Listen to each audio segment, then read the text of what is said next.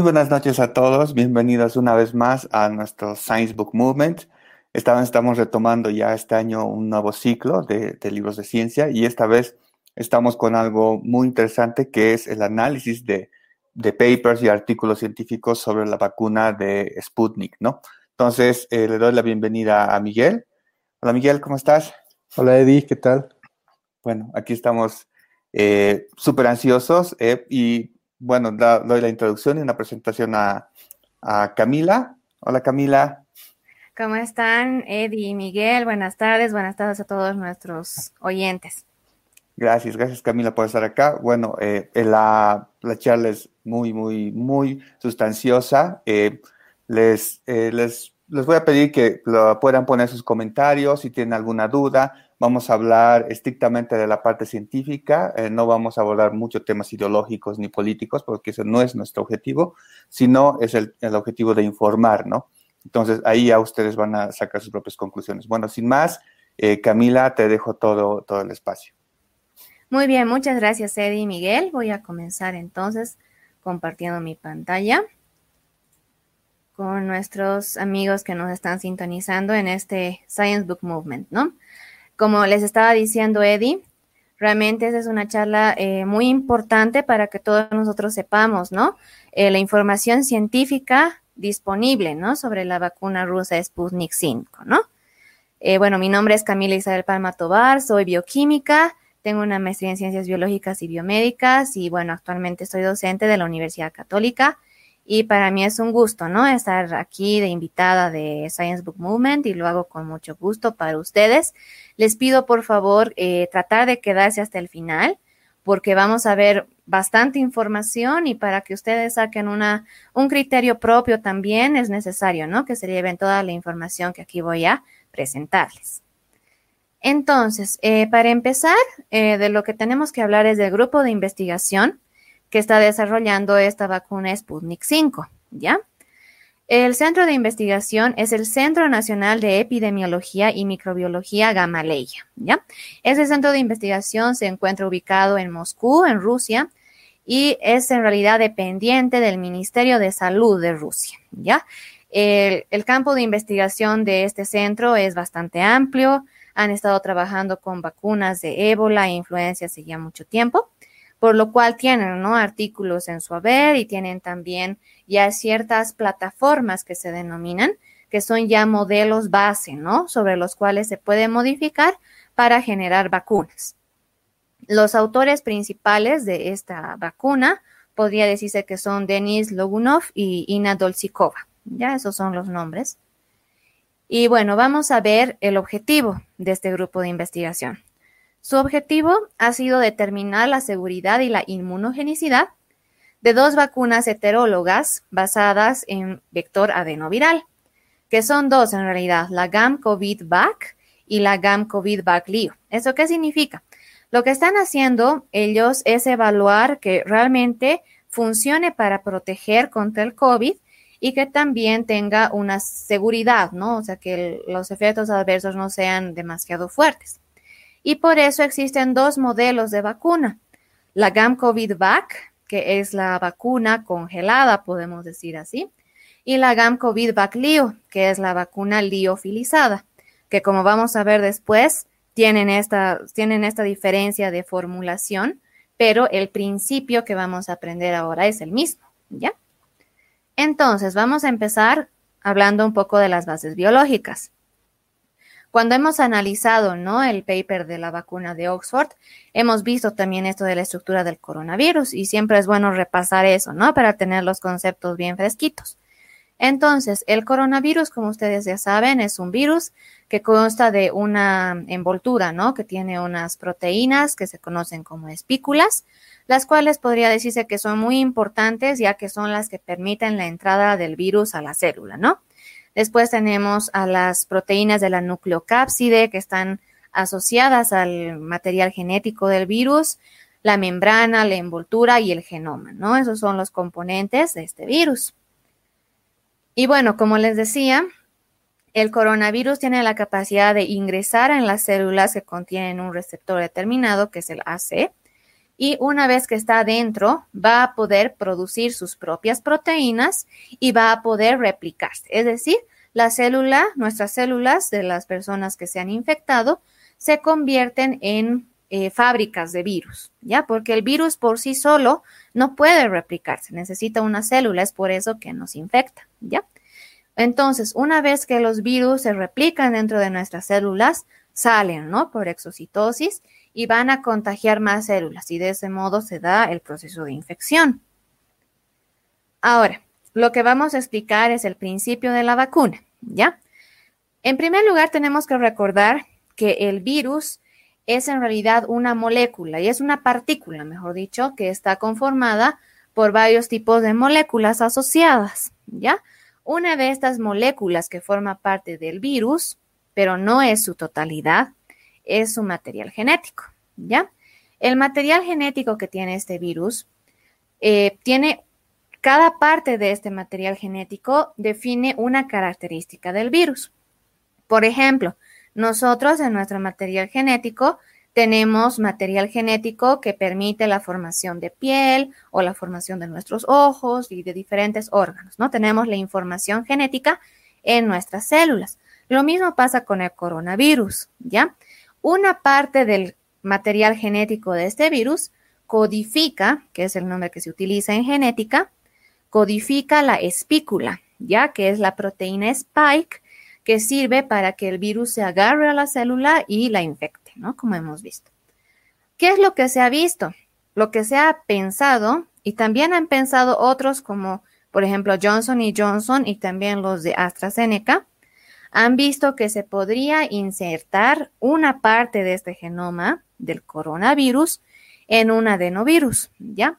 El adenovirus en realidad es un virus que se encarga de producir lo que es la gripe común, ¿no? El resfriado, porque se, se llama adeno porque se ha obtenido por primera vez de las adenoides, ¿no? Y bueno, en realidad lo que se hace es insertar ese segmento genético que codifica la proteína espícula del COVID en estos dos adenovirus, ¿no? Imagínense que es como si ustedes tuvieran una cajita y adentro tuvieran el anillo, ¿no? Lo que importa es el anillo. La cajita es solamente el medio, ¿no? Así que eso es lo que pasa con el adenovirus. El adenovirus es solamente como mm, un envoltorio, un, una cajita que está llevando lo que nos importa, que es el material genético que codifica la espícula, ¿ya? Y se han utilizado dos adenovirus, el AD26 y el AD5, ¿ya? Es decir, que cada dosis de la vacuna contiene un virus o el otro, ¿ya? Ahorita vamos a explicar eso. Entonces, ¿qué es lo que pasa? Va la persona y se hace vacunar con esta vacuna, con la primera dosis. La primera dosis de esta vacuna consiste en el AD26, ya que es ahí el adenovirus amarillo, yo lo he puesto ya para que se den cuenta. Entonces, este adenovirus lo que va a hacer es ingresar a la célula, pero este adenovirus, a diferencia del coronavirus, no va a tener la capacidad de multiplicarse dentro de nuestras células. Simplemente lo que va a hacer es liberar el material genético y este material genético que es ADN va a ingresar al núcleo de la célula y va a sufrir un proceso de transcripción. Este proceso de transcripción hace que el ADN se convierta en un RNA mensajero. El RNA mensajero es un tipo de ácido nucleico que contiene la información específica para una determinada proteína. Y es como la versión simplificada, digamos, del DNA, podemos decirlo así. Y que además es transportable. ¿Ya? ¿Por qué?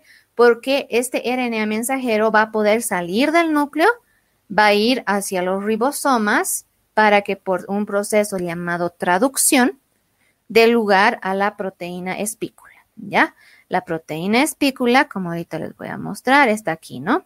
Esta es la proteína espícula del coronavirus que dentro de nuestras células va a ser procesado hasta generar fragmentos, ¿no? Fragmentos de espícula que van a ser presentados en la superficie de la célula.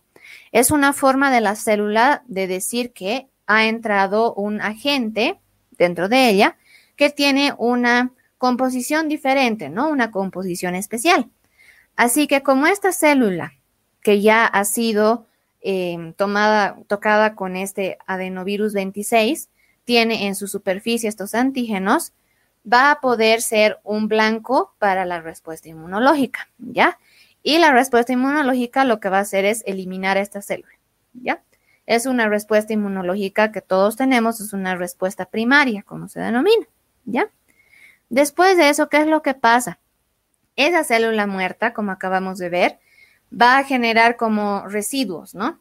Y hay unas células especializadas que son las células dendríticas, que podemos decir que son como células recolectoras de basura, digamos, que son las que recolectan los restos de esta célula muerta, y van a ser las que van a empezar con la respuesta inmune, que ya es un poco más sofisticada y que es en realidad ya el principio de las vacunas, ¿ya?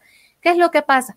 Esa célula recolectora de basura, como les había dicho, que es la célula dendrítica, lo que va a hacer es entrenar a un linfocito TSD4, que es un linfocito virgen, que lo que va a hacer en realidad es activar a otras células del sistema inmune, ya sea para que produzcan anticuerpos, como los linfocitos B, que son los que producen anticuerpos, o también va a entrenar a lo que son las eh, células T citotóxicas, ¿ya? Eh, los anticuerpos que libere la célula B van a poder neutralizar al virus. Eso significa que en caso de que el coronavirus real ahora ingrese, este va a poder ser bloqueado. Es como que le pusieran guantes en sus manos y ya no va a poder agarrar con la misma eficiencia con la que podía antes, ¿no ve? Ese es el objetivo de los anticuerpos. Y por otro lado, la respuesta citotóxica es que en caso de que este virus pueda entrar a la célula, inmediatamente se elimine a aquellas células que están infectadas, ¿ya? Eso pasa con la primera dosis de la vacuna, que como les digo es la AD26, ¿ya? Ese es el vector. Ahora, ¿qué pasa con la segunda dosis? La segunda dosis se tiene que dar 21 días después de la primera dosis y consiste en otro vector, ¿ya? Este otro vector es el AD5. Hemos cambiado la caja del anillo. Primero, digamos, era una caja roja y ahora es una caja verde, ¿ya? Simplemente hemos cambiado eso. Pero el mecanismo que va a seguir esta segunda dosis es el mismo que hemos explicado. El material genético que contiene este adenovirus va a ser, va a ingresar al núcleo de las células, va a volverse un RNA mensajero y este va a dar lugar a la proteína que después de ser degradada va a ser expresada, ¿no? Por la célula infectada como una señal de alarma para el sistema inmune que diga, mira, estoy, estoy mal, ¿no? ¿Qué hacemos? Y el sistema inmune, ¡pum!, la va a eliminar. Como siempre, estos restos de la célula muerta van a ser captadas por nuestra célula recolectora de basura, como le hemos nombrado, la célula dendrítica, que va a poder presentar, ¿no? Estos fragmentos de la célula muerta a un linfocito que se va a encargar de, de dar lugar a la respuesta inmune celular y a la respuesta inmune humoral. Como pueden ver, el fundamento de esta vacuna, si lo vemos así, en base a el mecanismo inmunológico y biológico que ésta tiene, podemos ver que desataría ¿no? una respuesta celular y una respuesta humoral. Ahora, con todas estas bases que ya han tenido ellos, han hecho una fase preclínica, ¿ya? Pero esta fase preclínica no ha sido publicada. Ya no existe algún artículo científico donde realmente nosotros podamos ver que esto ha sido de esta forma, ¿no? Pero ellos expresan que han visto que en primates la respuesta inmune celular y humoral es robusta, es decir, que todo eso que hemos mostrado ahorita se cumple, ya y que realmente surge esa respuesta. Y se ha visto también que es 100% protectivo con hámsters inmunosuprimidos. Estos hámsters son hámsters que tienen ellos mismos en su laboratorio, que han sido modificados genéticamente para poder eh, infectarse muy fácilmente, es como que tienen su sistema inmunológico muy débil, ¿ya? Y es por eso que a estos hámsters débiles los han sometido a la vacuna y después al COVID y han visto que los protegía, es decir, que estos hámsters, por más de que sean con ese sistema inmune tan débil, no se enfermaban. Ellos dicen que es 100% protectivo, ¿ya? Ahora, vamos ya a empezar a hablar del artículo, el cual sí está eh, publicado en The Lancet. Ha sido publicado exactamente el 4 de septiembre del 2020. Y bueno, este es el título, ¿no? La seguridad y la inmunogenicidad de la RAD26 y RAD5, que son los dos vectores que acabamos de ver, eh, que es una mm, vacuna heteróloga. Eh, prime boost significa que es con refuerzo en dos formulaciones, ¿no? Son dos estudios abiertos, no randomizados, es decir, que no han sido totalmente al azar, fase 1 y fase 2, ¿ya? Entonces, aquí vamos a ver que eh, lo que ellos indican es que han realizado todas estas etapas entre el 18 de junio y el 3 de agosto del 2020, ¿ya? Y han realizado en dos lugares, en el Hospital Burdenko y en la Universidad de Sessionov, ¿ya?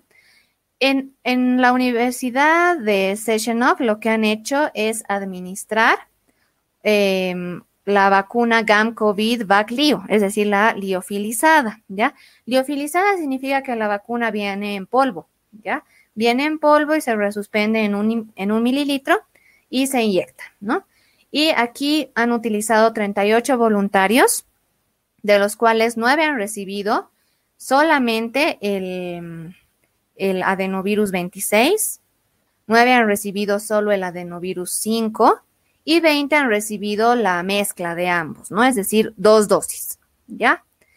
Y lo mismo ha pasado en el Hospital Burdenco, solo que en el Hospital Burdenco se ha utilizado la vacuna congelada, no la liofilizada, y se han utilizado 38 voluntarios, ¿no? La distribución es la misma, 36 con el 26, eh, perdón, 9 con el 26, 9 con el 5 y 20 con ambas dosis, ¿no? Y bueno, eh, se ha visto también que la dosis de virus, en de adenovirus en cada dosis es de 10 exponente a la 11, ¿no? O sea, 10 elevado a la 11. Y bueno, ahorita lo que les quiero mostrar también es precisamente eso, ¿no? De que aquí tenemos, si nosotros vemos, por ejemplo, eh, hay una página que se llama Clinical Trials, que es una página donde todos los estudios van colocando sus, eh, sus planes de estudios en humanos. Ya es como la descripción del estudio en sí. Por ejemplo, aquí podemos ver que está publicado y está como completado, ¿no? La fase 1, aquí podemos ver en Study Details.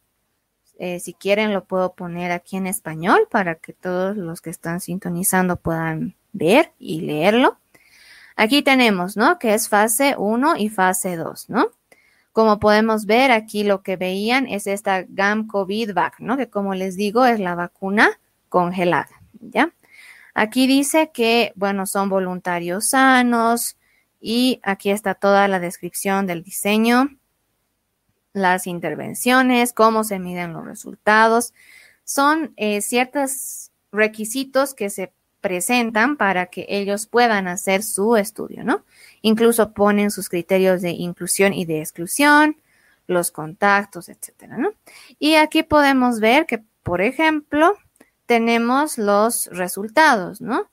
Aquí dice que, bueno, no se han publicado los resultados, pero aquí está el artículo que ahorita yo les estoy presentando, que es este de seguridad de inmunogenicidad, ¿no? Como pueden ver, ahí dice Logunov y Dolcicova, ¿no? Así que justo es el artículo que les estoy mostrando.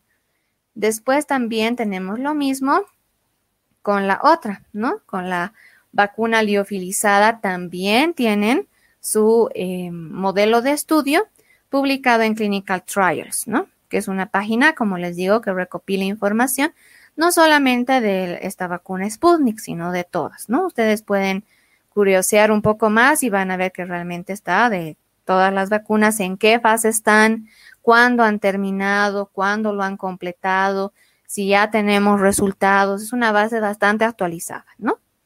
Entonces, eh, estos dos que podemos ver está completado, ¿no? Precisamente porque está completado, existe el artículo científico, ¿no?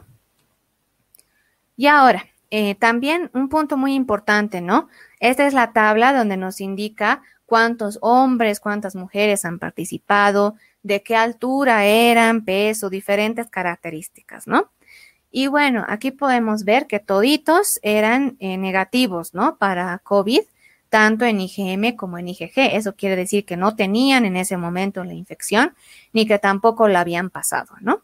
Y aquí tenemos un dato interesante que eh, nos muestra, ¿no? Que en una fase, en una parte del estudio, solamente han participado hombres, ¿no? Nueve hombres y bueno, no ha habido lastimosamente participación de mujeres, ¿no? Se las ha eliminado por diferentes motivos, porque tal vez tenían contacto de COVID o no han cumplido con los requisitos que tenían para este estudio, ¿no?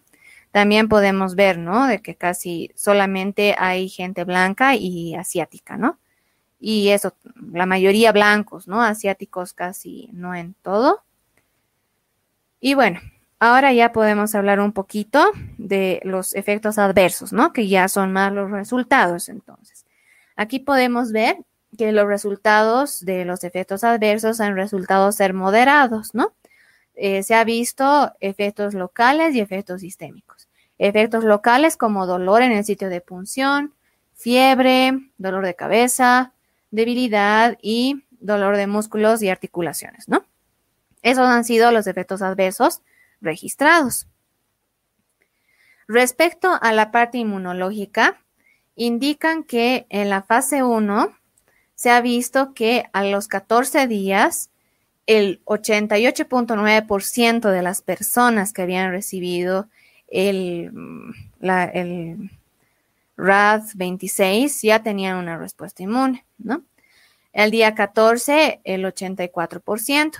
Y en el día 21, la producción de inmunoglobulina G era de 100% en ambos grupos, ¿no?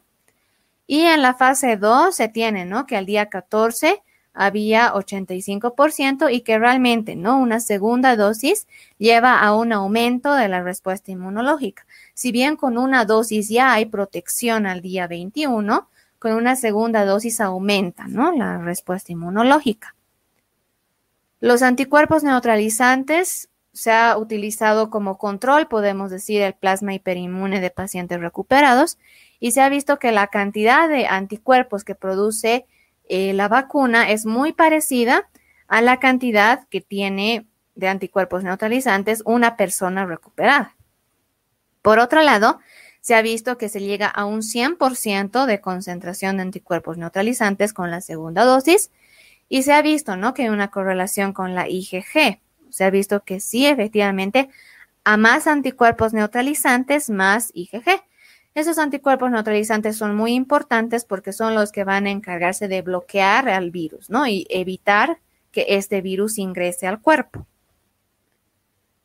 Respecto a la respuesta inmune celular, que es la mediada por células, donde yo les explicaba que es cuando una célula va directo a matar a la célula infectada, se ha visto que hay una linfoproliferación. Eso significa que aumenta la población de los linfocitos, aumenta tu población de células guerreras, básicamente. Y esto es lo que pasa. Hay un 2.5% de aumento en la población CD4 y un 1.3 de aumento en la población CD8 y que también aumenta el interferón gamma. El interferón gamma es una molécula muy importante, es como una hormona del sistema inmunológico que permite despertar la respuesta inmunológica, ¿ya? Y ahora, eh, lo que se ha visto, y ustedes se preguntarán, ¿no? ¿Por qué se utilizan dos vectores? O sea, en realidad, a diferencia de las otras vacunas, en esta vacuna rusa, la dosis 1 es diferente en composición a la dosis 2, no respecto al contenido, que es lo importante, pero sí respecto al vector, que como les he dicho es como la cajita del anillo que cambia, ¿no? Una es una cajita y la otra es otra cajita se ha visto que cuando inyectaban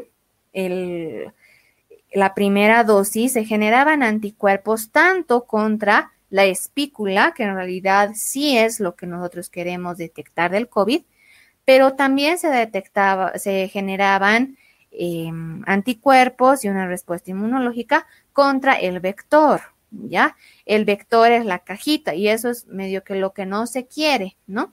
Porque lo que se piensa es que si se utiliza el mismo vector en la segunda oportunidad, el sistema inmune podría tal vez eliminar al vector.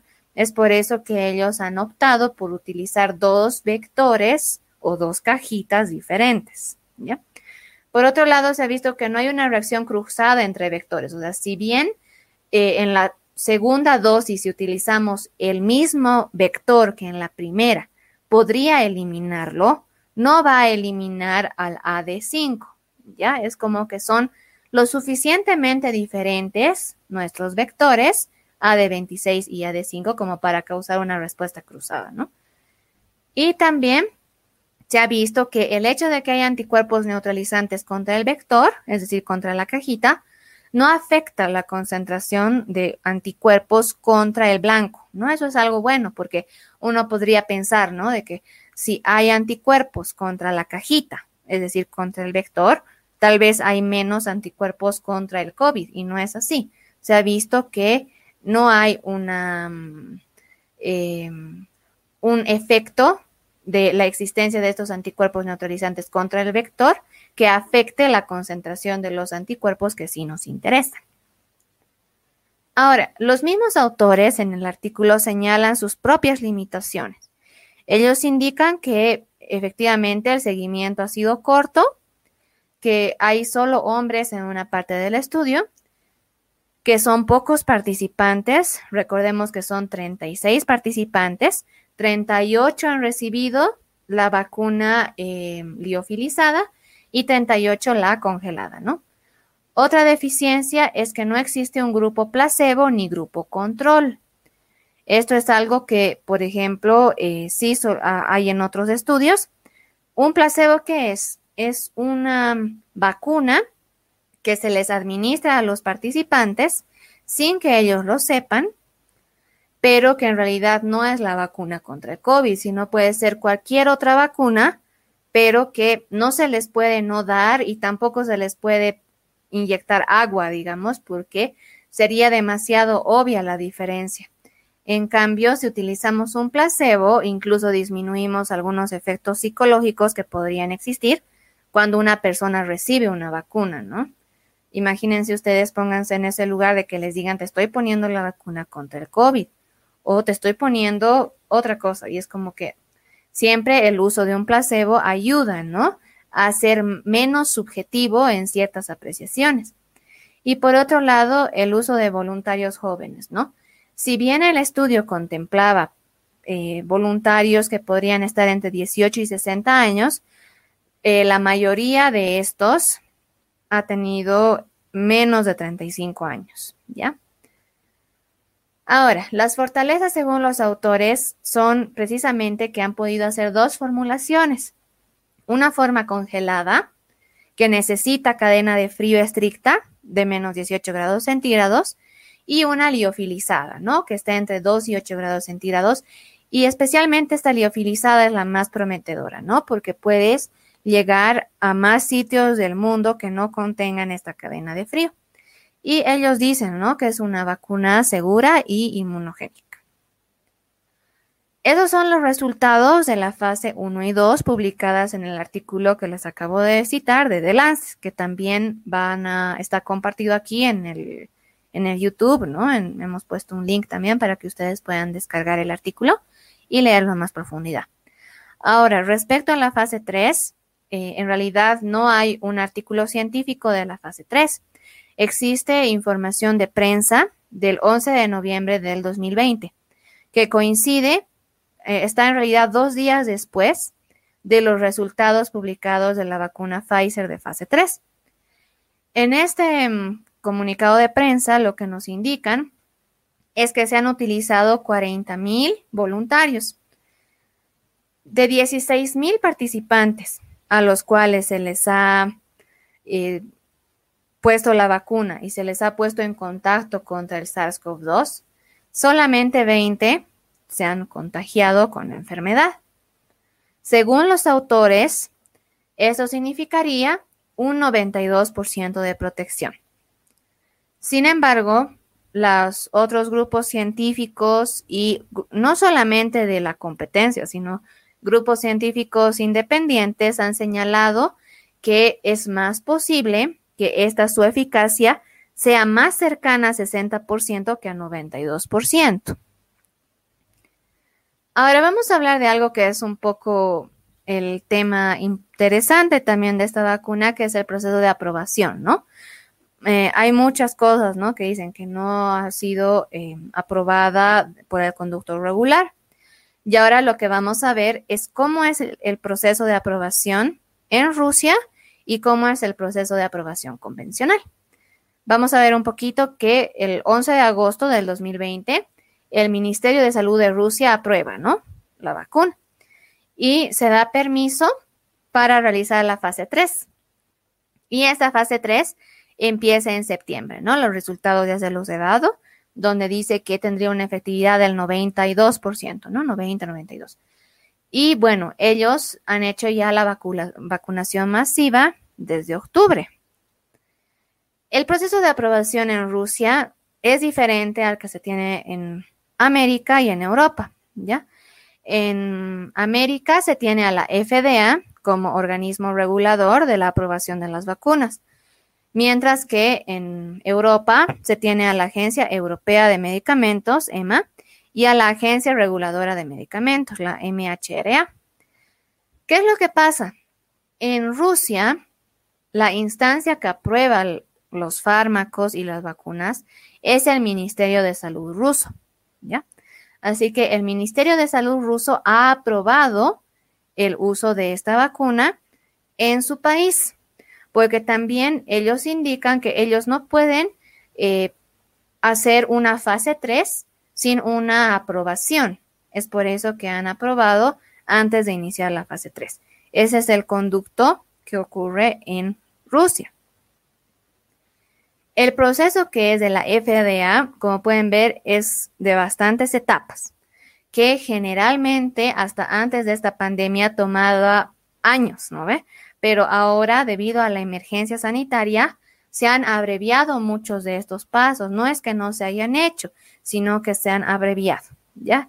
Por ejemplo, la etapa de exploración, que es cuando se ve que de un virus cuáles son las moléculas que podrían ser buenas para hacerse en base a eso una vacuna. Toda esa es la fase de exploración, que es como diseñar cómo podría ser la vacuna. La etapa preclínica es cuando se hacen los estudios en cultivos. Ya es lo que les decía, que no tenemos un resultado, ¿no? Un, paper, perdón, de esta vacuna rusa, ¿no? De, en la etapa preclínica. En esa etapa preclínica se habla de la efectividad sobre cultivos, ¿ya? Y también se habla sobre la efectividad en animales. Después se hace una solicitud de investigación de medicamento nuevo, que es esa solicitud IND, que esa solicitud hace la empresa o la institución que está desarrollando la vacuna a la FDA, con el propósito de la FDA tenga todos los documentos disponibles como para que la FDA acepte la prueba en humanos, ¿ya? Porque no se olviden que en la etapa preclínica llegamos máximo hasta animales. Así que cuando se hace esta solicitud a la FDA, la FDA observa todo minuciosamente con el propósito de decirte si puedes hacer en humanos o no. Una vez que la FDA te aprueba, recién viene la fase 1. La fase 1, escuchen bien, eh, tiene una cantidad de participantes entre 20 y 80. En la fase 1 lo que se hace es evaluar efectos adversos y también ver la respuesta inmunológica que puedan haber en estos pacientes, ¿no? En la fase 2 ya es un poco más complicado porque se tiene que incluir a varios cientos de participantes. Tiene que ser más de 100, por eso es varios cientos, ¿no? Así que aquí lo que tenemos que hacer es ya ver eh, la acción de un placebo, ya se utilizan más variables como placebo, tiene que ser totalmente aleatorio, es decir, que las personas no pueden saber si están recibiendo un placebo o están recibiendo la vacuna. Después también ya tiene que haber una dosis establecida o ya se tiene que estar viendo esa parte, ver si se necesita una o más dosis. Ese es el objetivo de la fase 2. Y el objetivo de la fase 3 es cuando ya son varios miles de participantes. Y en ellos lo que se hace es un challenge, que es como un desafío de estas personas vacunadas al COVID. Es como la fase más crítica porque aquí sí ves si realmente esta vacuna sirve y te protege de una infección por el COVID. Y como pueden ver, se hace en varios miles de personas. Una vez que se aprueba esta fase 3, recién se da la autorización oficial e incluso después de la autorización oficial hay una vigilancia posterior, que es que después del tiempo pueda seguirse viendo tal vez más efectos adversos y otras cosas, ¿no? Y también en esta vigilancia posterior también se puede ver de ir ampliando el rango de edad, por ejemplo, ¿no? Es como es después. Y finalmente la fase 4, ¿no? Que en la fase 4 ya es como, como les digo, ya probar en niños, en ancianos, en personas con comorbilidades, como ya lo último, digamos, ¿ya? Ese es el proceso de aprobación en la FDA. ¿Qué pasa en Rusia? En realidad en Rusia, como les he dicho, es un proceso más interno entre la unidad de investigación y también el gobierno ruso, ¿no? En este caso el Ministerio de Salud. Y en este caso es un sistema de acuerdo de estados. Eso significa que si un estado está de acuerdo en recibir la vacuna de un determinado país, en este caso de Rusia, es un acuerdo entre, entre estados sin intermediarios, a diferencia de lo que pasa con la FDA. Esa es la diferencia. Y si no me equivoco, sí, aquí tenemos, em, esto es también muy importante que quería mostrarles. Eh, aquí tenemos el centro oficial, perdón, la página oficial de la vacuna Sputnik. Está en varios idiomas, ustedes pueden cambiar al que más les parezca. Y aquí tenemos, ¿no? La información general, que es lo que les he estado hablando, ¿no? De todo esto. Eh, aquí tenemos también el certificado de registro de Rusia. Como pueden ver, eh, bueno, está en ruso algunas partes, pero este es el certificado que aprueba, ¿no? El, como el registro sanitario, podemos decir, de la vacuna, ¿no? Aquí dice la descripción y todo eso, ¿no? Como les digo, esto es lo que tiene que salir en Rusia antes de empezar la fase 3, porque ellos no aprueban la fase 3 sin tener esto, ¿ya? Y bueno, tenemos aquí eh, toda la descripción, por ejemplo, de los vectores, que es lo que les he explicado. Aquí tenemos cómo funcionan las vacunas basadas en vectores adenovirales. Aquí están los dos eh, estudios que les acabo de mostrar en el Clinical Trials.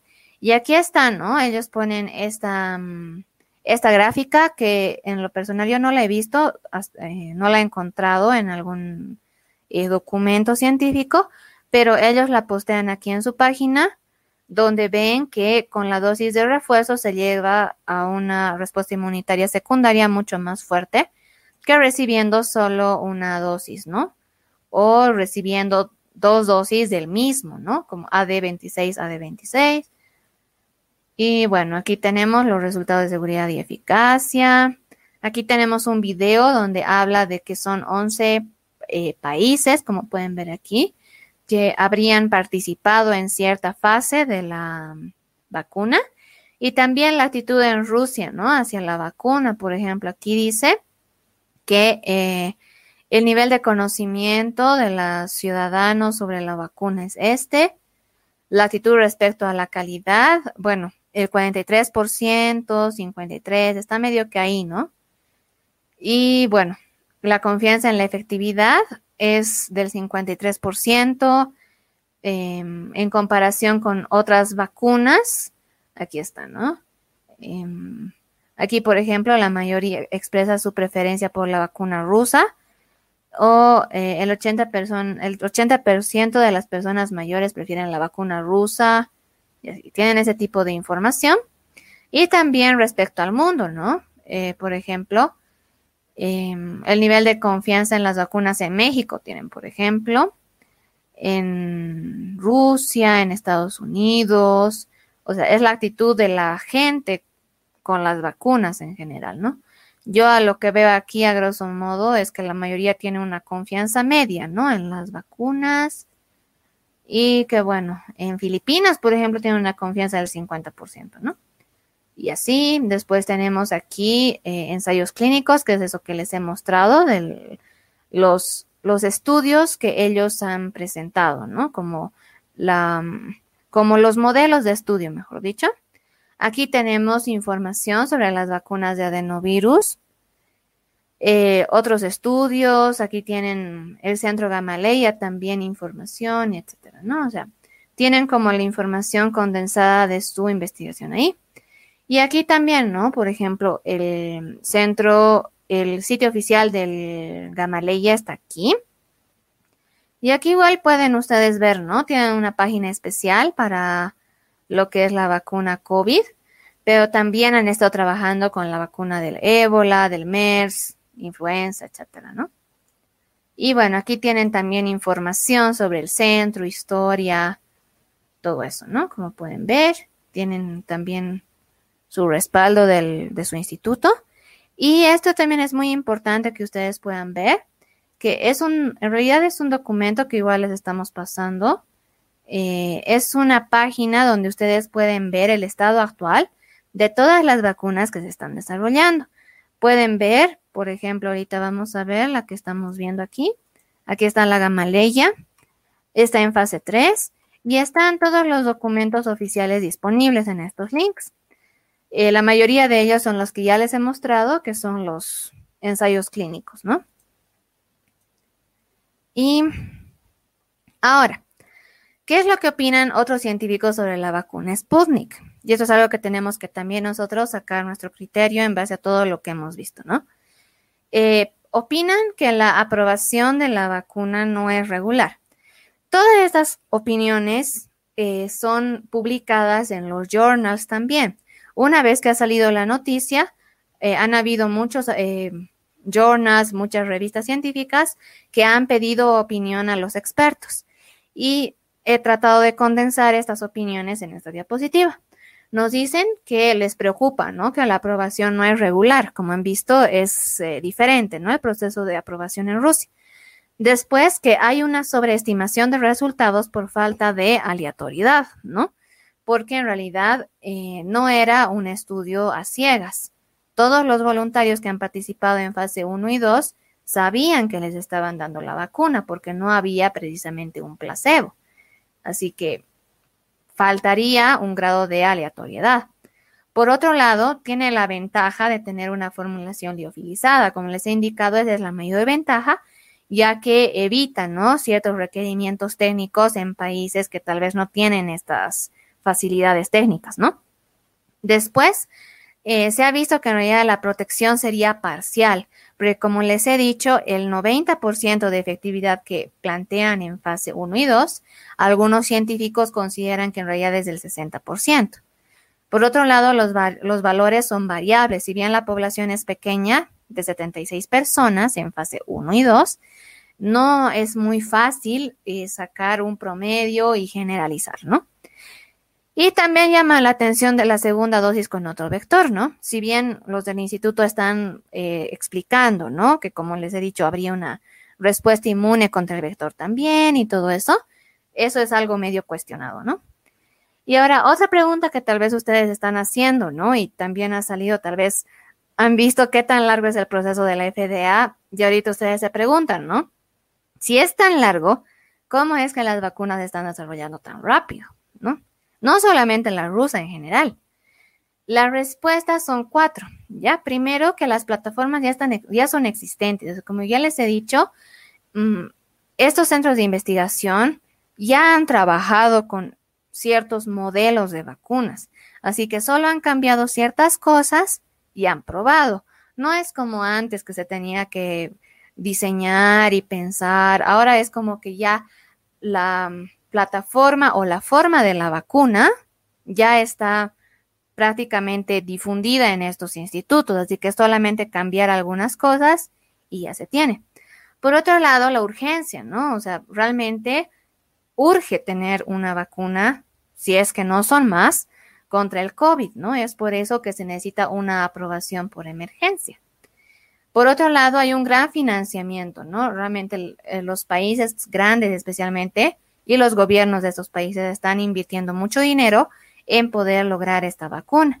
Y por otro lado, también que hay muchos voluntarios, ¿no? Pero entre comillas, porque mm, si bien realmente muchos están queriendo, ¿no? Esto de ya tener, mm, también tampoco es que sobran, ¿no? Y bueno, eh, esto de las vacunas COVAX es lo último que les quería mostrar, que también creo que es algo interesante que ha surgido.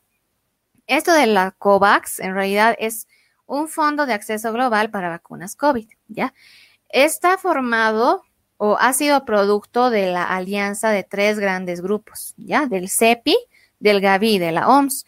Estos tres se han unido y lo que han querido, en realidad lo que quieren, es garantizar un acceso a las vacunas COVID a todos los países del planeta, no solamente a aquellos que tengan un poder adquisitivo capaz de comprar vacunas, sino también a aquellos países de pocos ingresos que también requieren, ¿no? Las vacunas y vacunas certificadas.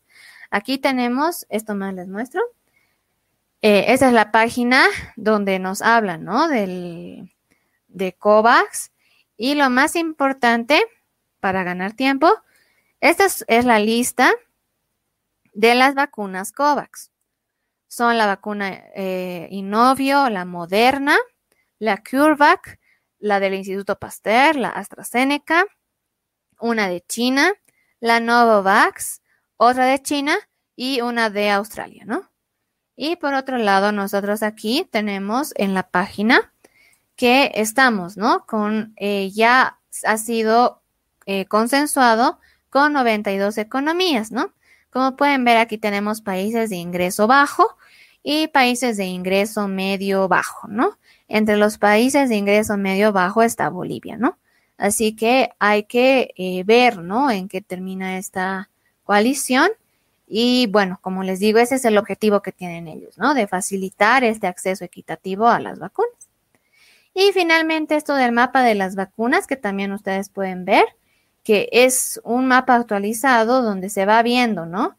Por ejemplo, aquí pueden ver que uno de los países más que hasta ahora se ha vacunado más es Israel. Ahí está. Eh, por cada 100 personas se han vacunado 16, así que bastante bien. Y aquí también tenemos Emiratos Árabes y bueno, los países de Europa, ¿no? Que precisamente también por esta segunda ola se están empezando a vacunar bastante. Reino Unido también, Estados Unidos. Nosotros todavía no tenemos datos, ¿no? Porque precisamente todavía no ha empezado la vacunación. Aquí tenemos muchos datos más que podríamos ver si tuviéramos más tiempo, pero eso es lo más importante, ¿no? Lo que ahorita no está siendo tan equitativo, ¿no? Así que la idea es que este mapa de aquí a un tiempo sea cada vez más verde, ¿no? Y que realmente todos podamos tener un acceso. Bien, eso sería todo de la presentación. Gracias por su atención más bien. Y bueno, ahora sí que estoy dispuesta a escuchar todas las preguntas que podrían tener. Súper. Eh, bueno, gracias Camila. está muy, muy bueno realmente Creo que la, información es bastante, ¿no? Y va a haber muchas, muchas preguntas. Eh, pongan sus preguntas en los comentarios, vamos a ir respondiendo. Y mientras tanto, bueno, damos paso a Miguel, si tienes alguna consulta, Miguel. Sí, eh, antes de entrar a cualquier evaluación personal y demás, eh, quería hacer algunas preguntas que, bueno, he estado escuchando a lo largo de los últimos días, ¿no? Por ejemplo, que esta vacuna rusa no sirve para los ancianos, ¿no? Para los adultos mayores. ¿Es eso verdad o es solo cuestión de tiempo hasta saber si sirve o no? Eh, sí, según los resultados de fase 1 y 2 no serviría todavía en adultos mayores porque no, no han sido en, no han estado en este grupo de estudio, ¿no? De los 76 no ha habido ni un adulto mayor, por un lado. Y en segundo lugar, es cuestión también de esperar, ¿no? O sea, como dicen también otros grupos de investigadores, eh, según su mecanismo es posible que sirva, pero hasta que no tengamos una información científica, es decir, un artículo que lo compruebe, todavía está en duda, ¿no? Porque no sabemos de su fase 3 realmente muchos detalles. ¿Y hay alguna expectativa de saber cuándo van a estar disponibles sus resultados? Eh, aquí en esto de Clinical Trials ah, podemos ver, a ver, darme un cachito. Eh, tendríamos que tener aquí, según lo que yo he escuchado, estarían en mayo los resultados finales de fase 3. Sí, en mayo aproximadamente. Aquí. tenemos, bueno, esto es de octubre, ¿no? Aquí dice eh, están reclutando en realidad, como pueden ver. Después aquí tenemos más. Vamos a ver. Ah, aquí está. Em, aquí se está haciendo en Belarus, por ejemplo, en diferentes países, ¿no? Aquí tenemos en Venezuela, que igual hubiera terminado en noviembre. Y tenemos en fase 3, igual que esto terminaría en, hubiera terminado en diciembre. Y aquí tenía uno, que aquí está, fase 2, 3, este es. Como les digo, esto es de Clinical Trials, ¿no? Esto es en noviembre del 2020 igual, o sea, más o menos en esas fechas ya tendrían que haber terminado. Pero, eh, por otro, o sea, en realidad aquí podemos ver, esperen un cachito, study details. Sí, en realidad ahí está hablando de cuánto tiempo necesitan, ¿no? Y como pueden ver, en realidad todavía no han reclutado, así que está todavía ahí. O sea, como les digo, no hay una información concluyente de la fase 3 todavía. Porque todos los estudios son de fase 3. Ajá. Tal, vez sea bueno igual resaltar, ¿no? Que esos resultados que se tienen de las vacunas de Pfizer y de Moderna, por ejemplo, son siempre, digamos, resultados hasta lo que se ha podido medir, ¿no? Porque es un claro, exacto. cortito de tiempo, y entonces al final puede resultar siendo más efectivo o menos, ¿no? Exacto, sí, sí, o sea, por eso la fase 3 es súper decisiva, porque ah, también eso es bien importante que me he olvidado decir, que en la fase 3 en realidad se espera que los estudios tendrían 60 mil participantes, de modo que tengan 30 mil en un grupo que reciba la vacuna y 30 mil en placebo. ¿Por qué? Porque existen muchas reacciones adversas que ocurren en un caso por cada millón o, o en un caso por cada mil, así que necesitas cada vez más para precisamente encontrar esos casos adversos raros, ¿no? Súper. No sé si eh, podemos ir leyendo, la verdad son muchas preguntas. Primero vamos a leer los comentarios, así como para ver cómo, cómo, están. Eh, Ethel Daker nos dice, vamos Camila Palma. Un saludo Ethel. Bueno, un saludo a, a, Cecilia, ni de costos, no sé de qué nos estamos hablando, está hablando Ceci. Eh, Dana también. Y bueno, ah, bueno, aquí Elizabeth también dice muchas gracias. Había una consulta, después Jorge Alberto también. Hay una consulta de Daniela Chambila que es muy interesante. Dice, ¿qué sucede si no se realiza la segunda vacuna? Muy bien. Eh, si no se realiza la segunda vacuna, eh, se esperaría que la inmunidad poco a poco vaya descendiendo. Ese es el problema, ¿no? De que eh, generalmente de la vacuna a los 14, 21 días ya tendrías que tener una respuesta inmunológica. Pero si no das el refuerzo ahí, poco a poco el título de anticuerpos va disminuyendo, ¿no? Es decir, que tu protección va volviéndose más parcial. No se sabe exactamente hasta cuánto tiempo, porque ahora, por ejemplo, eso también viene a otro tema, un poco de conversación, ¿no? De que en Europa, por ejemplo, están proponiendo suministrar una sola dosis a toda a la población con el propósito de poder vacunar a más gente, o sea, que ya no sean solo 500 mil, sino que sean un millón, ¿no ve? Y, pero no se sabe, o sea, es un arma de doble filo, o sea, si bien vas a dar una protección parcial a más gente, no sabes cuánto tiempo realmente vale la pena esperar. Por ejemplo, los, de Oxford dice que máximo puedes esperar cuatro semanas, como, no mentira, eh, tres meses creo que son tres meses como máximo, como para que tu eh, inmunidad de la primera dosis no caiga y vuelvas a ser susceptible, digamos. Pero eso no, no se sabe porque todos los estudios que se han hecho han sido con un tiempo determinado, ¿no? No es que han probado eh, segunda dosis a los 21 días, a, los dos meses, no han hecho eso todavía, así que no podemos ser concluyentes, pero sí se espera que vaya bajando la protección. Super. Hay otra consulta también interesante de Gandhi.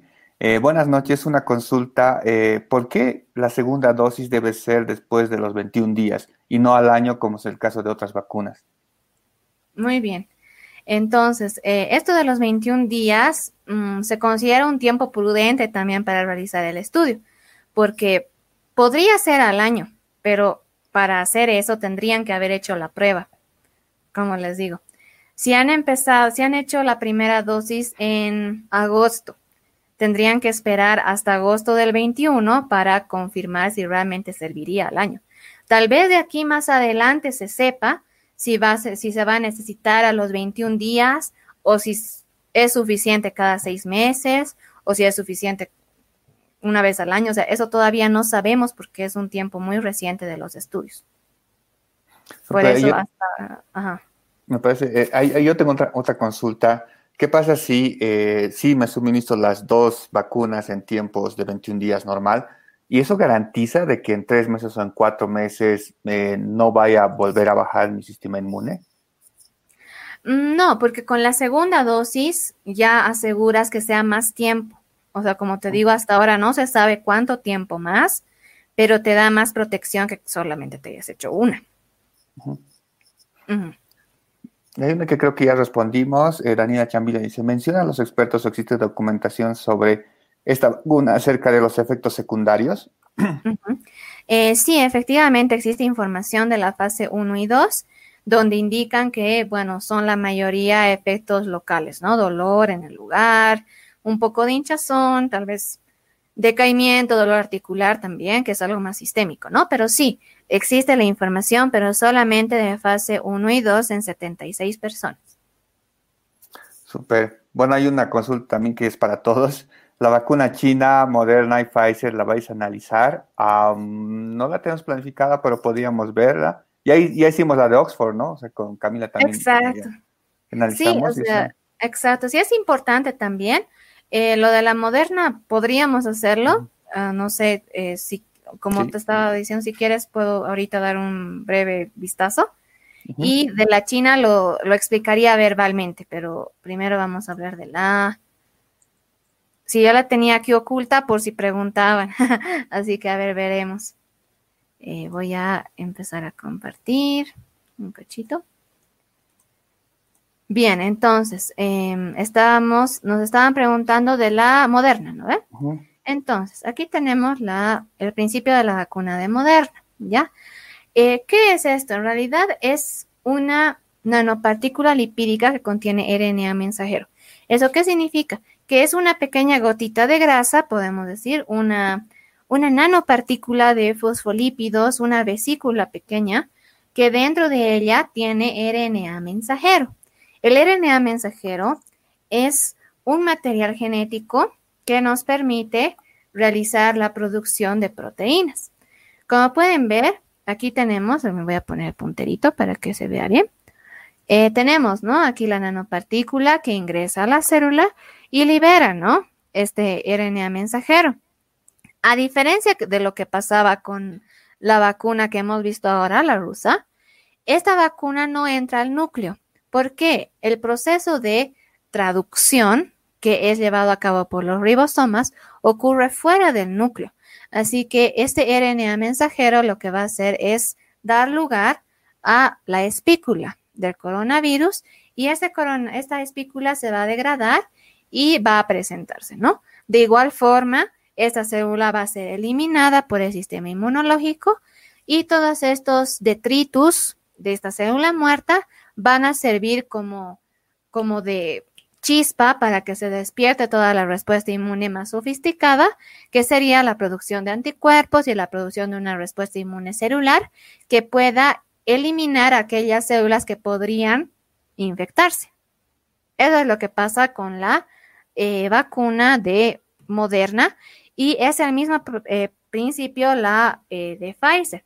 La diferencia entre la de Moderna y la de Pfizer es la temperatura a la cual se almacena. Porque, por ejemplo, la moderna se tiene que almacenar en, en ¿cuánto es? En, bueno, en congelación, pero la Pfizer es mucho más estricta. La moderna es menos estricta en cuestión de temperatura.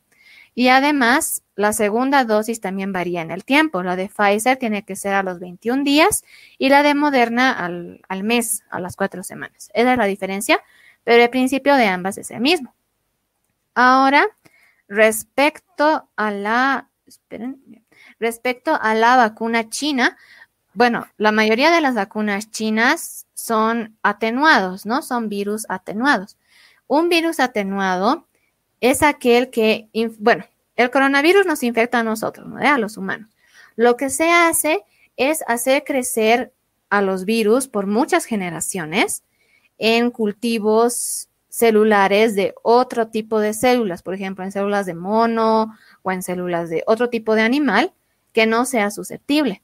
De ese modo, el virus va perdiendo su acostumbramiento, digamos así, o su, sí, su acostumbramiento a afectar células humanas y se vuelve más afín a la célula de mono, digamos.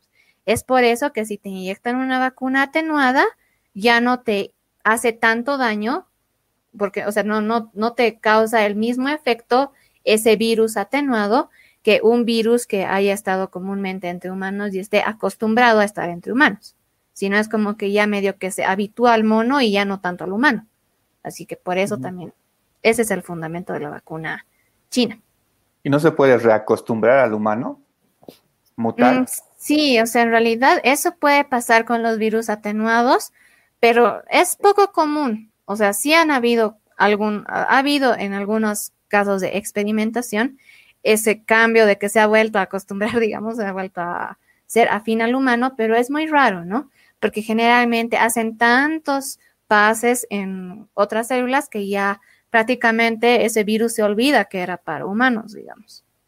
Ya se adecua al... Súper. Tenemos una consulta igual muy interesante eh, de Anet Vázquez.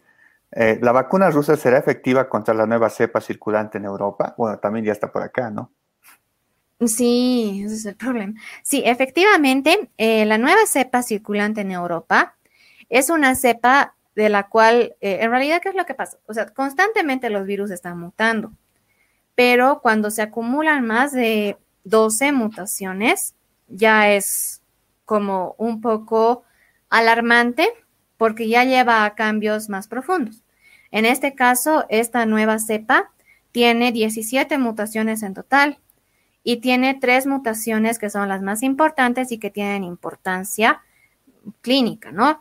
Eh, son dos, eh, eh, dos cambios de aminoácidos y también una de lesión. Ya eso significa que cambia un poco la estructura de la spike, que es la espícula, y también medio que pierde una parte. Y todo eso tiene sus efectos. Por ejemplo, se piensa, ¿no? Que es, que es más infecciosa y también se piensa que podría dar falsos negativos en PCR y que las vacunas podrían no servir. Pero ¿qué es lo que pasa en realidad? La vacuna está diseñada para detectar a la eh, spike, ¿no ve? Esta proteína spike en realidad es una proteína que podría considerarse grande en comparación con las mutaciones que se están presentando. Esas tres mutaciones puntuales son en tres puntos específicos de la spike, pero cuando se realiza la vacuna es contra toda la spike. Así que si bien va a haber un cambio en esos tres puntos, el resto aún está conservado. Así que todavía podría servir la vacuna, pero todavía no, no es seguro, ¿no? Los científicos han dicho que sí, que ellos están preparados, que precisamente han diseñado vacunas aptas a resistir esta mutación, ¿no? Este tipo de mutaciones. Pero por el momento no se ha visto que haya un efecto realmente con la vacuna. Y lo mismo con la PCR, ¿no? Mucha gente tiene miedo y dice, es falso negativo otra vez. No, o sea, no es que, que solamente va a detectar esa parte. Generalmente las PCR detectan no solamente una parte, sino varias. Así que no es que ya falsos negativos y que la vacuna no sirva. No podemos todavía llegar a esa conclusión. Súper. Bueno, hay una eh, consulta también de, es una opinión de, Boris. Un saludo, Boris.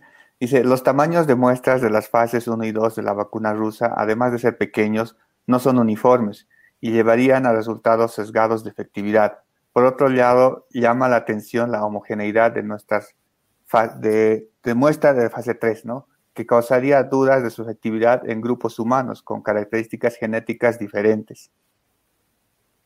Exacto. Esa precisamente es una conclusión mm, bastante acertada, podemos decir, porque realmente, ¿no? Nosotros hemos dicho ahorita en la presentación que, por ejemplo, eh, para la fase 1 necesitas hasta 100, para la fase 2 cientos, y es como que nos faltaría un número. Respecto a la población, también tiene razón, porque efectivamente, como les he mostrado también, em, algunas características no son muy random, ¿no? Y aparte de las características de la muestra en sí, otro, otro hueco que tal vez es bastante fuerte también, igual que la muestra, es la ausencia de placebo, ¿no? Porque eso también es súper importante y es algo que un poquito se ha dejado, ¿no? Así que sí son esos huecos que ellos también reconocen, los rusos reconocen algunos de ellos y otros investigadores también reconocen esas falencias. Super. hay una consulta de Ceci. Eh, las publicaciones mencionan algún efecto secundario en la fase 2. Esto por lo que andan publicando en Argentina ante las primeras aplicaciones. Mm, sí, o sea, están diciendo, ¿no? También en Argentina que se han presentado 320 y algo, si no me equivoco, ¿no? En las noticias han salido 320 y tantos casos de reacciones adversas. Pero bueno, hay que ver, ¿no? O sea, si bien reportan efectos adversos, hay que tener cuidado con un término que yo la verdad hasta hace poco no sabía que había una diferencia entre efecto adverso y efecto colateral. Efecto adverso es cuando es algo común a cualquier vacuna. Por ejemplo, muchas vacunas igual te causan fiebre, dolor, o sea, son, son efectos comunes, ¿no? Pero cuando ya tenemos un efecto colateral es cuando es específicamente y se sabe que es por la vacuna, ¿no? Eh, no sé, por ejemplo, tal vez alguna reacción alérgica, digamos, que es, se puede demostrar que es por la vacuna, digamos, eso ya es un efecto colateral. Eso también la población tiene que tener conciencia, ¿no? De que todas las vacunas tienen reacciones adversas, pero siempre hay que también, obviamente la población se preocupa de que tenga, ay, perdón, no sé qué ha pasado tu cámara. Eh, ya sí. Qué extraño. Ya bueno. Y bueno, la cosa es que como les decía esto, ¿no? De que todas las vacunas tienen su reacción adversa, pero mm, hay reacciones adversas y otras reacciones adversas, ¿no? Por eso es importante ser súper detallistas, ¿no? Por ejemplo, es algo que dicen de, eh, mucho comparan la gran diferencia que existe en cuestión de esto a la vacuna de AstraZeneca con la vacuna rusa. Porque, por ejemplo, los de AstraZeneca, precisamente por su exceso de transparencia en la publicación de sus efectos adversos, han llegado a detener una fase, ¿no? En un determinado momento por la existencia de ese efecto adverso de la mielitis transversa. Pero medio que todo lo contrario tal vez pasa con la rusa, que más bien no están tal vez presentando esta información y no se está por eso frenando, no sé, ¿no? Pero sí, efectivamente hay que estar preparado para que hayan siempre reacciones adversas, pero también los grupos de investigación tienen que comprometerse y ser lo suficientemente transparentes para avisar si hay alguna reacción adversa que realmente sea muy grave, ¿no? Y eso hasta ahora no hay, o sea, no, no explican que hay algo así tan grave. Hay una consulta de Enrique, es si se compra hoy la Pfizer, recién la recibiríamos en junio por la capacidad de producción. La Sputnik eh, pueden fabricar 500 millones al año, por la demanda no alcanza a todos. ¿Sabes cómo lo resolverán? No, no sé cómo lo resolverían porque realmente es un problema global y no, o sea, países, potencias mundiales no están sabiendo distribuir bien sus vacunas y tal, es un, no, o sea, yo no podría decirte cómo pero yo considero que la vacuna Pfizer es un poco difícil que nos llegue a nosotros en primer lugar, porque por la cadena de frío precisamente, no es la vacuna de la rusa.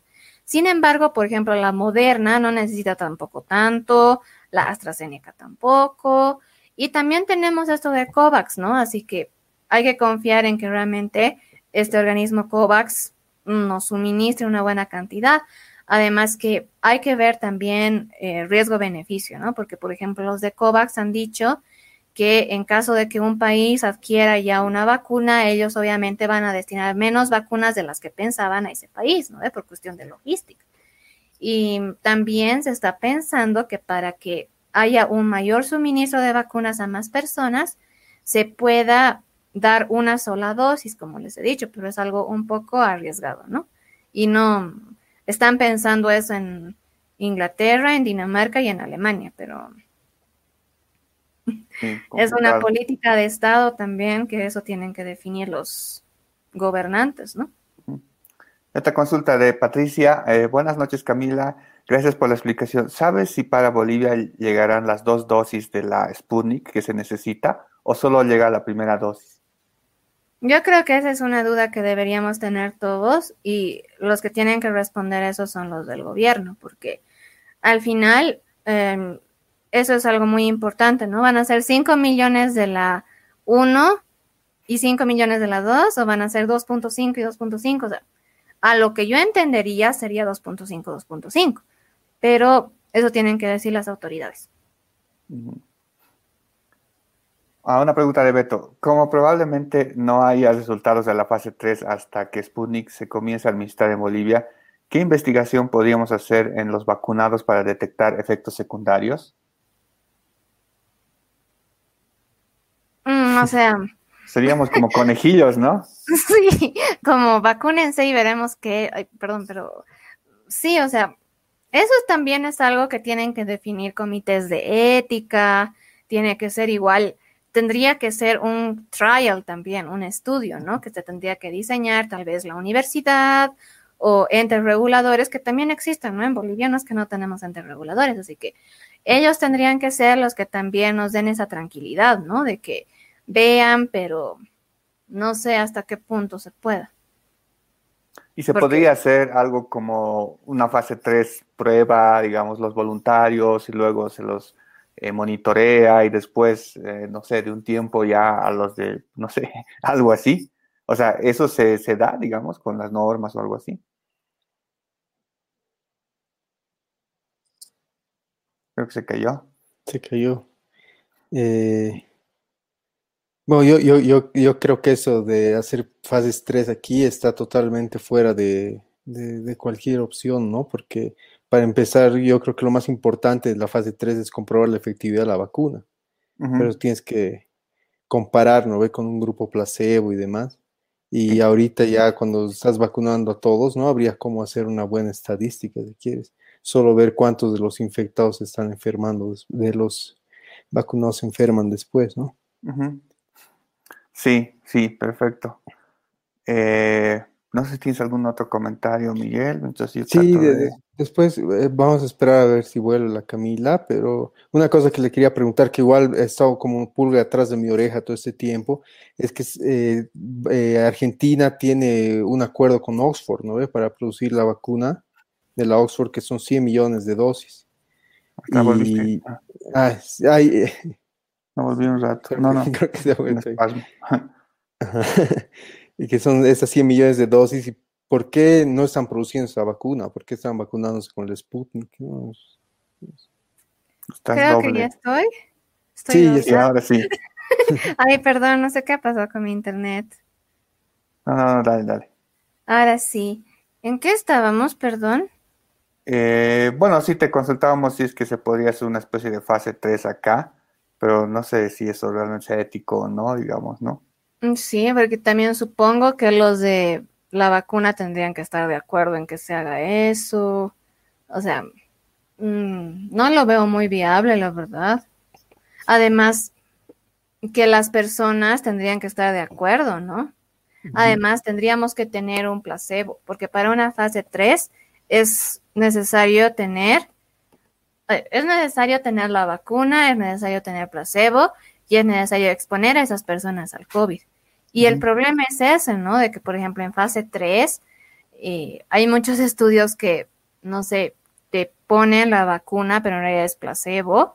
Y, ¿no? Pues, o sea, te someten a COVID, te contagias y como puedes recuperarte, puedes, ¿no? Así que habría que ver la, realmente si se podría, es un poco difícil, o sea, lo ideal, o sea, para nosotros lo ideal sería que prueben y nosotros ya tengamos algo más seguro, digamos, ¿no? Pero hacer una fase 3 así, no sé, no creo. Muy riesgoso.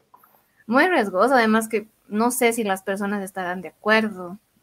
O sea, están de acuerdo algunas, porque si no, no habrían resultados de fase 3, pero mm, toma su tiempo y, como les digo, también lo del, lo del placebo, lo de las condiciones, o sea, tomaría tiempo, porque tampoco es cuestión de que ya empezamos en un mes la fase 3, o sea, hay que planificarlo, hay que hacerlo aprobar.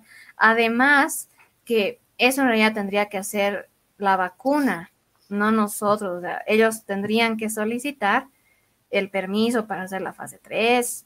No sé, muy complicado, yo lo veo. Sí, complicado. Hay una consulta de Verónica. saludo, Verónica.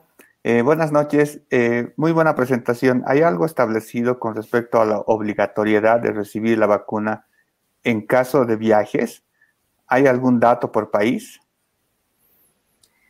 Que yo sepa, hasta ahora son los grupos de riesgo, ¿no? Y tal vez sí es posible que se obliguen, ¿no? Cuando ya mm, se vacune a los grupos en riesgo y a los del personal de salud a la gente que viaje, es posible que se les pida. Por ejemplo, en Alemania creo que les van a pedir vacuna para salir, o sea, para salir de Alemania, ¿no? O para entrar también.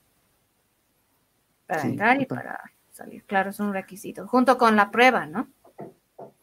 Bueno, ya estamos ya casi al final. Hay dos eh, consultas de Raquel Rosa. Nos dice, se debería registrar el estudio clínico de fase 3 en la agencia reguladora correspondiente. Se tiene la norma para registrar el estudio clínico, pero en este caso debería ser el gobierno que registre, ¿no? Luego complementa, sin embargo, no se tiene una empresa seria que lleve a cabo el estudio clínico correspondiente. Tendría que ser una empresa experta del exterior. Creo que respondiendo a lo que yo pregunté, ¿no? Exacto, sí. Sí, tiene razón, porque también como es un acuerdo entre estados y no hay intermediarios, es más difícil.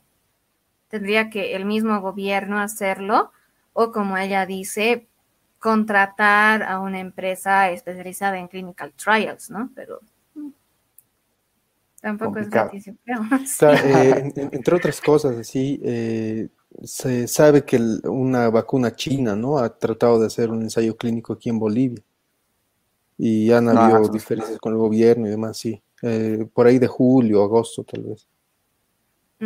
sí, exacto. Es que hay muchos temas también, ¿no? O sea, hay que revisar realmente toda la información, hay que respaldarse bastante bien para hacer un estudio que realmente mm, sea bueno para la ciencia, pero que no sea a costa ética, ¿no ve? O sea, tiene que tener las dos cosas. Sí, y yo, tenía una consulta que estaba hablando aquí mientras estabas colgada, que eh, la, Argentina tiene un contrato con Oxford, ¿no? Para producir 100 millones de dosis de, la vacuna de Oxford. ¿Y qué es lo que está pasando ahorita con eso, sabes? Porque igual México está en la misma, ¿no? Pero ninguno de los dos están vacunando con Oxford, igual que el Brasil, por ejemplo, y han optado por la vacuna rusa, por ejemplo, en la Argentina. Que, sí. ¿por, qué? Sí. No se sabe, o sea, que yo sepa, no, no he encontrado una explicación que diga por qué ya no han optado por la de Astra. O sea, y que han, se han ido con la rusa. pero, no, Tampoco, pero tampoco están produciendo la vacuna. Claro, es que también creo que otra cosa es que ya varios países ya están probando, esto, están vacunándose con esta de Oxford. Y también yo creo, ¿no? Que han parado tal vez su producción por algún motivo. Tampoco dicen todo, ¿no ve? Pero mm. no, no sabría decirte a ciencia cierta. Pero lo de las decisiones de los países por cada vacuna es algo muy interno, ¿no? Y, por ejemplo, yo sabía que AstraZeneca está queriendo em, dar más que todo a Inglaterra, porque como es una, una empresa inglesa, eso también afecta, ¿no? Es como que también hay ciertos países que han invertido bastante ya en estas vacunas hace tiempo y también las empresas tienen que responder a esos países, ¿no? Y es como que estás en una lista de espera. Y por eso medio que la esperanza también es lo de COVAX, ¿no? Que incluso ya tienen un acuerdo con UNICEF para que traigan a Bolivia, pero hay que, hay que estar con, hay que ver, ¿no? Hay que tener cuidado y hay que estar constantemente actualizándose también para ver realmente por qué no está llegando o si es que ha pasado algo, o sea, tarde o temprano va a salir a la luz eso, ¿no? Pero por el momento no tengo una información así definitiva. Súper. Bueno, una última pregunta antes ya de despedirnos. Eh, Denis eh, Rosana nos dice, ¿cuál es la institución que aprueba o certifica la implementación de determinada vacuna en el país? ¿Institución que certifique y brinde la seguridad a la población? El AGMED tendría que ser la instancia que apruebe eso. Porque incluso si la, si la AGMED eh, hace un estudio y lo descarta, no tendría que aplicarse. Pero también hay otros comités, ¿no? Que tal vez podrían apoyar en eso, pero la entidad encargada de aprobar es la AGMED, la única. Súper. Bueno, no sé, Miguel, si tienes uh, Y también hay una comisión farmacológica, que es la que revisa los documentos y todo eso. Buena puntualización. Eh, Miguel, no sé si tienes algo más para ya empezar a cerrar, porque ya estamos una hora y veinte, ha sido un éxito realmente. Ahora, ahora sí, como eh, he amenazado antes, voy a pedir un poco una valoración personal, tal vez no, no mismo así de las vacunas, porque está medio complicado, pero eh, por ejemplo, ¿qué, ¿qué, opinas tú ahorita de la política en el país respecto de, las, de los tratamientos que hay? ¿no? Porque por ejemplo, hay esta campaña de ivermectización en Santa Cruz, ¿no? yo, que yo sepa, no hay absolutamente nada certero acerca de la ivermectina, y la gente está pidiendo, y, no sé, no sé qué, qué es lo que opinas. Sí, o sea, realmente hasta ahora no hay un tratamiento que sea anti-COVID específico, digamos, no, no tenemos lastimosamente eh, un... Ese es el problema, ¿no? De que no tenemos ni vacuna ni cura específica. Y todo lo que se está tratando de usar, por ejemplo, la ivermectina, se basan, sí hay estudios de la ivermectina que han hecho en, en fase preclínica, en cultivos, también han hecho en, en ciertos grupos de personas. Estaba viendo, por ejemplo, que ah, ahora están recetando eh, para profilaxis y para, y para tratamiento en sí están dando diferentes tiempos, ¿no? Yo creo que eso es algo que tiene que verse realmente con expertos, que los, precisamente los de la Comisión Farmacológica y los de la GME son los encargados que ellos tendrían que realmente revisar e imparcialmente definir, ¿no? Si estas terapias eh, que se están dando están siendo efectivas, porque realmente también mucho depende del organismo, ¿no? Y eso es algo bien importante que muchas veces pensamos que A o B, ¿no? ve? Pero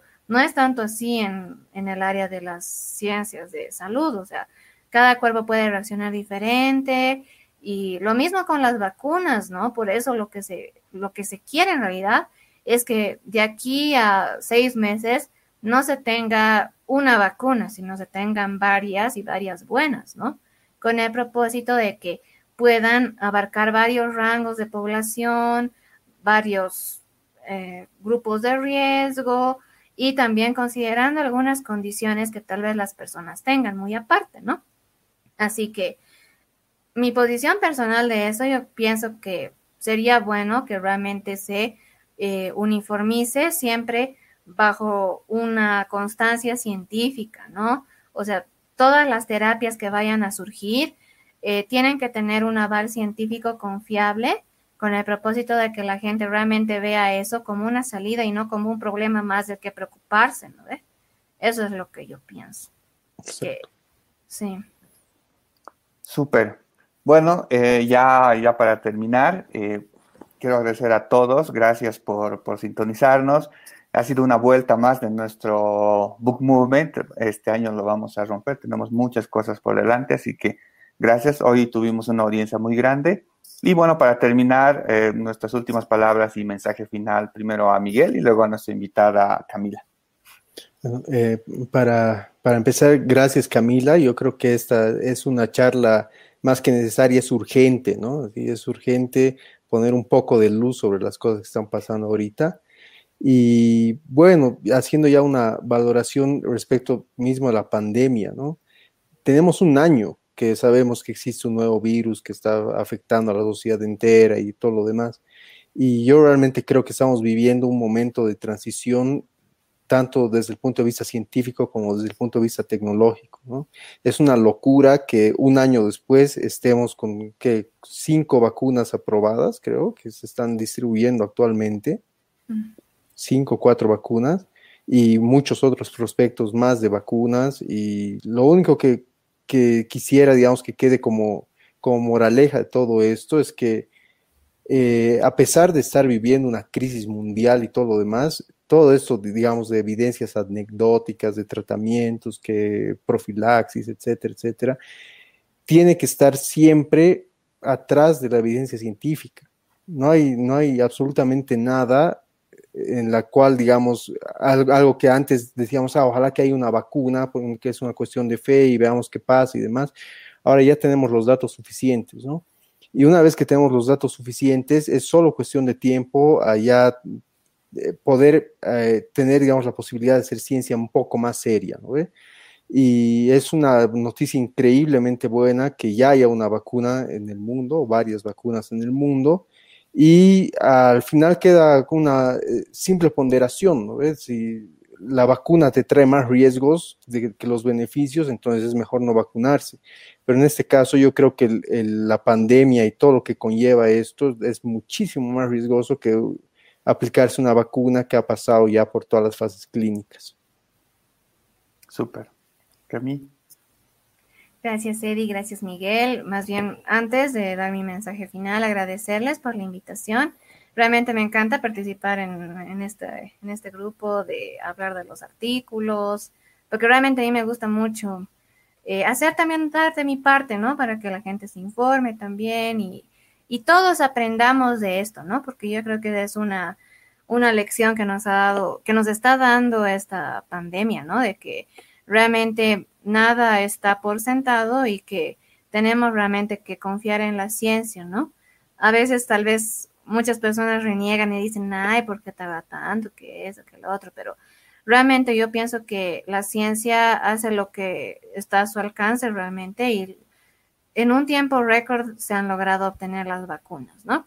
Yo pienso que aparte de ser una responsabilidad mm, individual, el cuidarse, es una eh, obligación del Estado y mundial también, porque por más de que un país entero que pueda disponer de las vacunas que quiera por cuestión económica lo, lo haga, no, no se va a poder. O sea, si todo el mundo eh, tiene acceso a las vacunas, recién se va a poder hablar de una real contención, ¿no? Si ahorita pensamos en privilegios personales o privilegios, privilegio personal como que alguien ahorita quiera hacer una reunión, un privilegio de Estado o un privilegio de país que diga, no, yo tengo el dinero para las vacunas para mi país y no me importa el resto, están equivocados todos ellos, porque realmente si no hay una solución conjunta, esta pandemia va a seguir por mucho tiempo más. En cambio, si la gente toma conciencia, los jóvenes, los adultos también toman conciencia en que realmente este es un problema de todos y que depende de su responsabilidad personal. Y también en no eh, tratar de mm, ser muy egoísta, ¿no? Siempre hay que pensar en que es una cosa de todos, ¿no? Si yo estoy bien, tú estás bien. Si tú estás bien, yo estoy bien. Así que tenemos que pensar en eso tenemos que siempre recurrir a los a la parte científica, ¿no? No dejarnos llevar tal vez por algunos comentarios de prensa o por otros medios que tal vez nos puedan llegar a confundir, ¿no? Porque realmente hay tanta información que ya te agobia, ¿no? Que es como que dices que es verdad, que es mentira, pero siempre hay que tratar irse por la parte que está confirmada, por la parte validada y pensar, ¿no? En, como lo repito una vez más, que es un esfuerzo de todos nosotros, realmente que esta pandemia acabe antes, ¿no? Cuidándonos e investigando, ¿no? Eso yo creo que es lo más importante. Súper. Bueno, gracias Camila, gracias Miguel. Estaba realmente muy bueno. Yo creo que bien el futuro, esta es la misión también del Book Movement, ¿no? o sea, cambiar, cambiar vidas por el tema también de la, de la educación y de la, de la difusión de lo que es científico, ¿no? Entonces hemos tratado de aportar algo con eso, esperamos que les haya servido. Y bueno, nos despedimos hasta el próximo martes con el Science Book Movement y este jueves nos vemos con otro libro más del Business Book Movement. Gracias a todos. Chao. Gracias. Chao. Chao, chao.